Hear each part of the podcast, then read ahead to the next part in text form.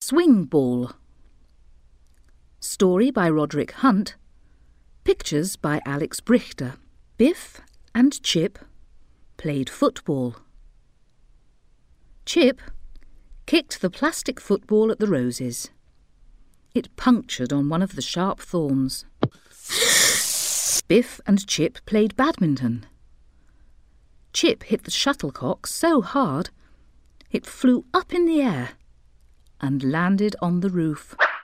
Oh! Biff and Chip played French cricket. Biff whacked the ball over the fence into the neighbour's garden. Eek! Dad bought a swing ball. Ooh! Biff and Chip played with a swing ball. Street Fair. Story by Roderick Hunt. Pictures by Alex Brychta. When Dad took Biff and Chip into town to do some shopping, there was a big surprise for all three of them. A street fair was being held. the street fair was exciting. There were lots of things to see.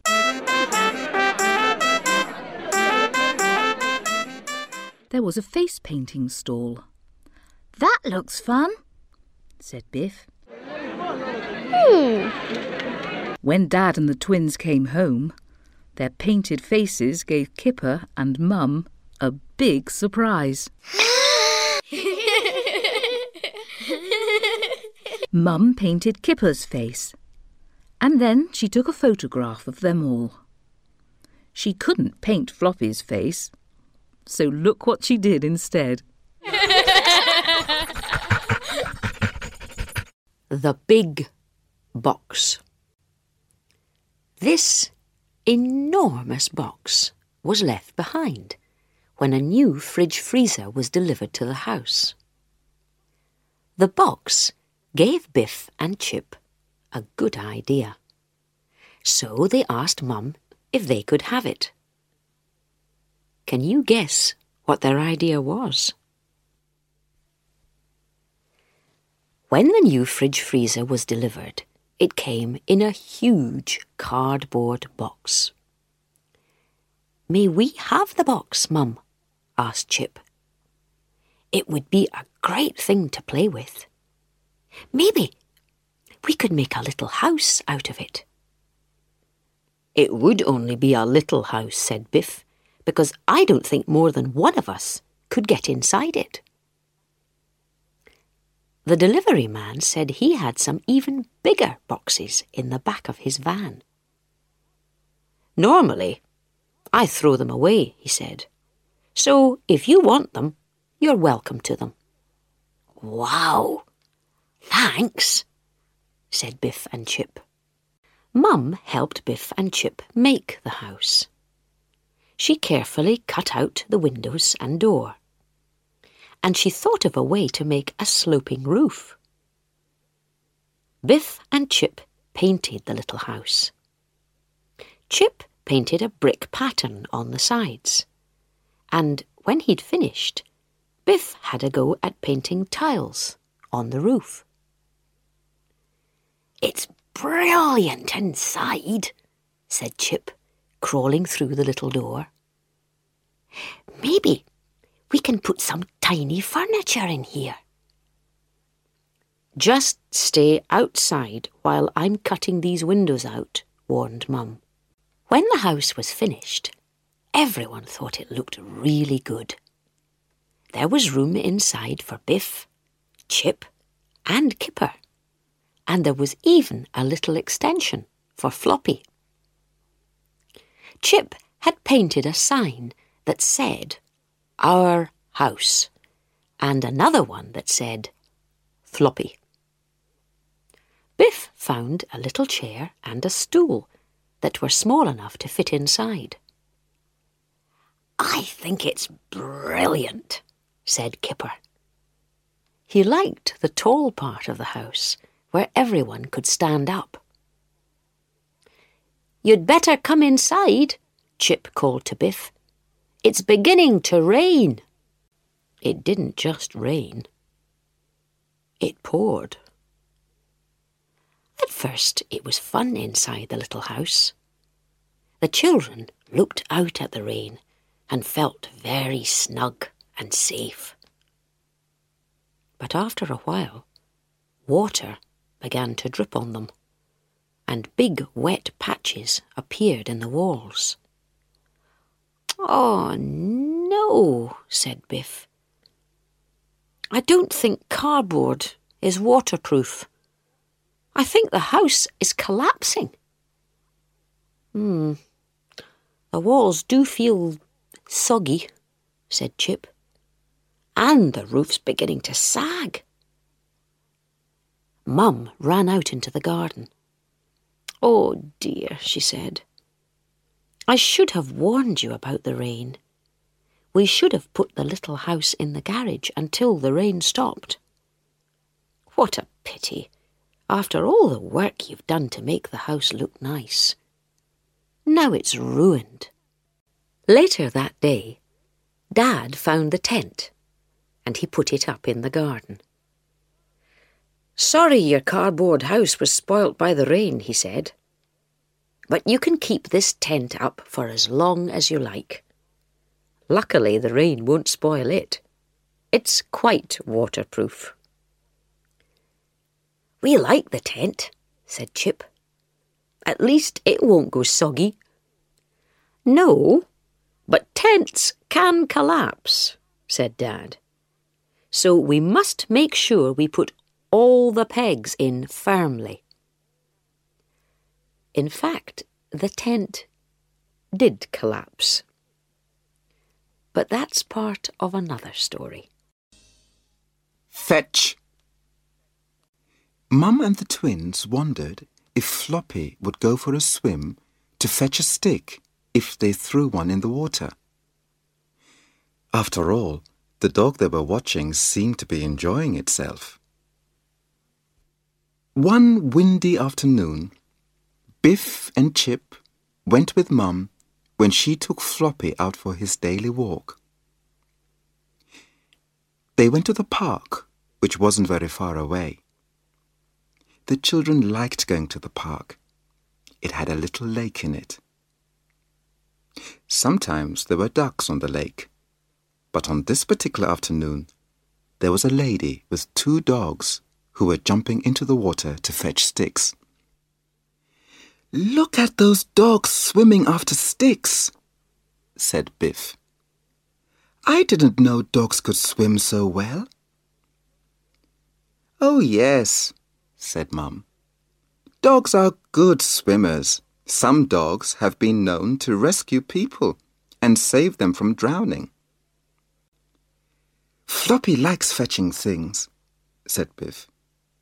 He loves chasing after balls in the garden. Do you think he would jump in the lake and fetch a stick?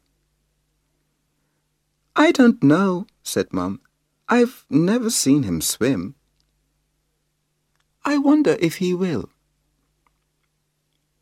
She picked up the stick and threw it into the lake. Fetch it, Floppy, she called. Go on, fetch! Floppy didn't move. He didn't move when Biff tried throwing his stick. I'd have thought that seeing those two dogs in the water would have given him the idea, said Chip. They all tried throwing more sticks, but Floppy simply wouldn't move. At this rate, there'll be enough sticks in the water to build a bridge, laughed Mum.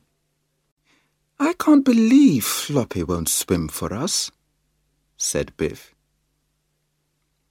She found one more stick and showed it to Floppy.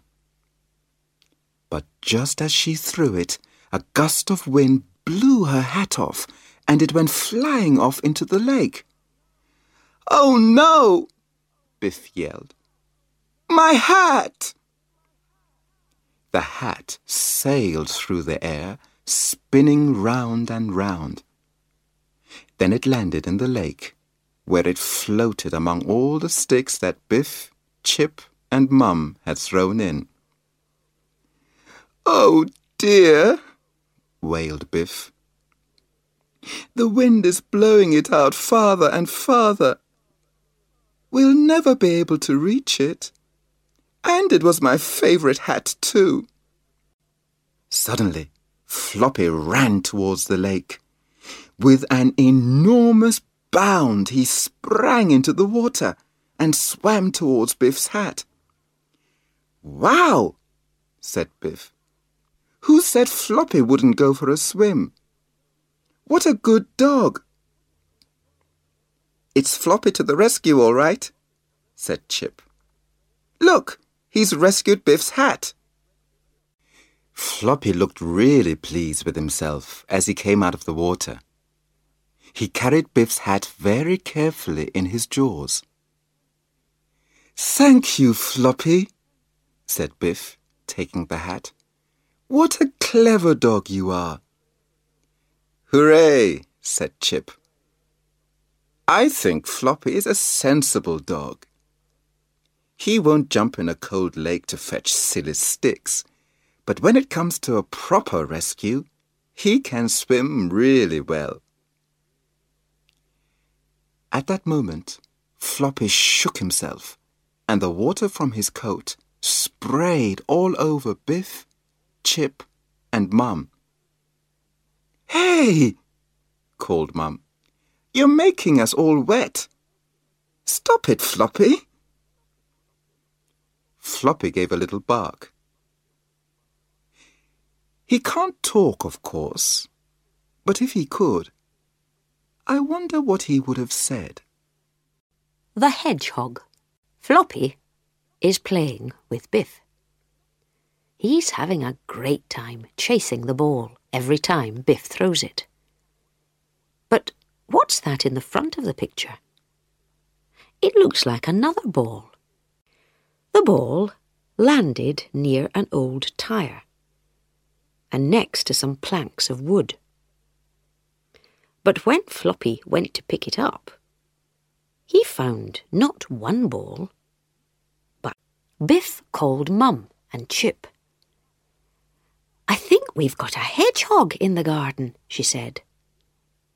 Mum and Chip came out to see it.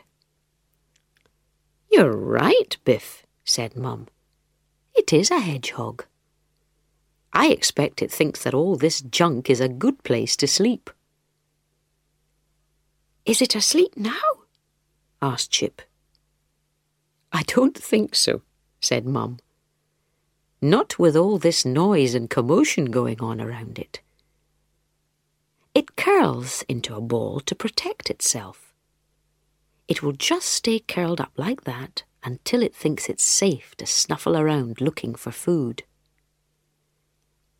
Can we give it some food? asked Biff. Well, it's best not to, said Mum. Hedgehogs like to eat grubs and worms and snails. It's not a good idea to put food out for it, but we can put a saucer of water out if you like.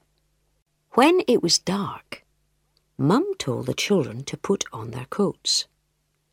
Then she got a lamp from the garage and lit it. Where are we going? asked Kipper. Mum hung the lamp on a nail outside, and everyone waited very quietly. Dozens and dozens of moths and insects began to flutter near the lamp. Insects like to fly towards bright light at night, said Chip. Shh, said Mum. Let's keep very quiet and see what else we can see. Then, as they watched, the hedgehog walked past. They could see it quite clearly in the light of the lamp. Isn't it a funny little creature? said Biff. I didn't know it looked quite like that. It hunts for food at night, said Mum. I expect it's off to look for some juicy, fat slugs. Said Kipper. Fancy eating slugs. Well, if it saw some of the things we eat, it would probably say Blech, too, laughed Mum. The apple. Look, there's an apple. It's a big, juicy apple. Daddy, I want that apple. Hmm. It's too high to reach. I have a good idea.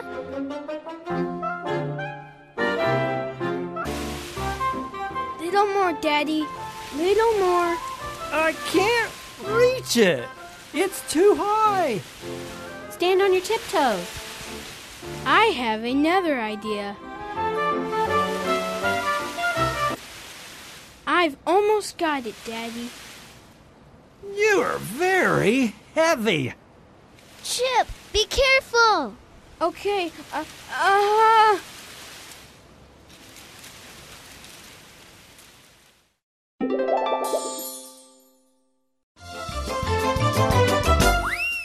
I've got it! Oh no! The apple's falling! Catch it! Mommy! Oops! Catch it, Biff! Oops. Catch it, Kipper. Oh, oh no. Bow wow.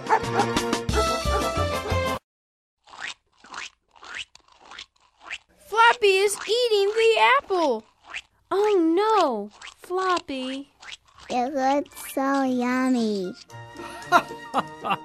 You're lucky, Floppy. Pick an apple. Wash it carefully. Wash it, wash it, wash it carefully. Cut the apple. Cut it carefully. Cut it, cut it very carefully. Eat the apple. Eat it, eat it, eat the big apple.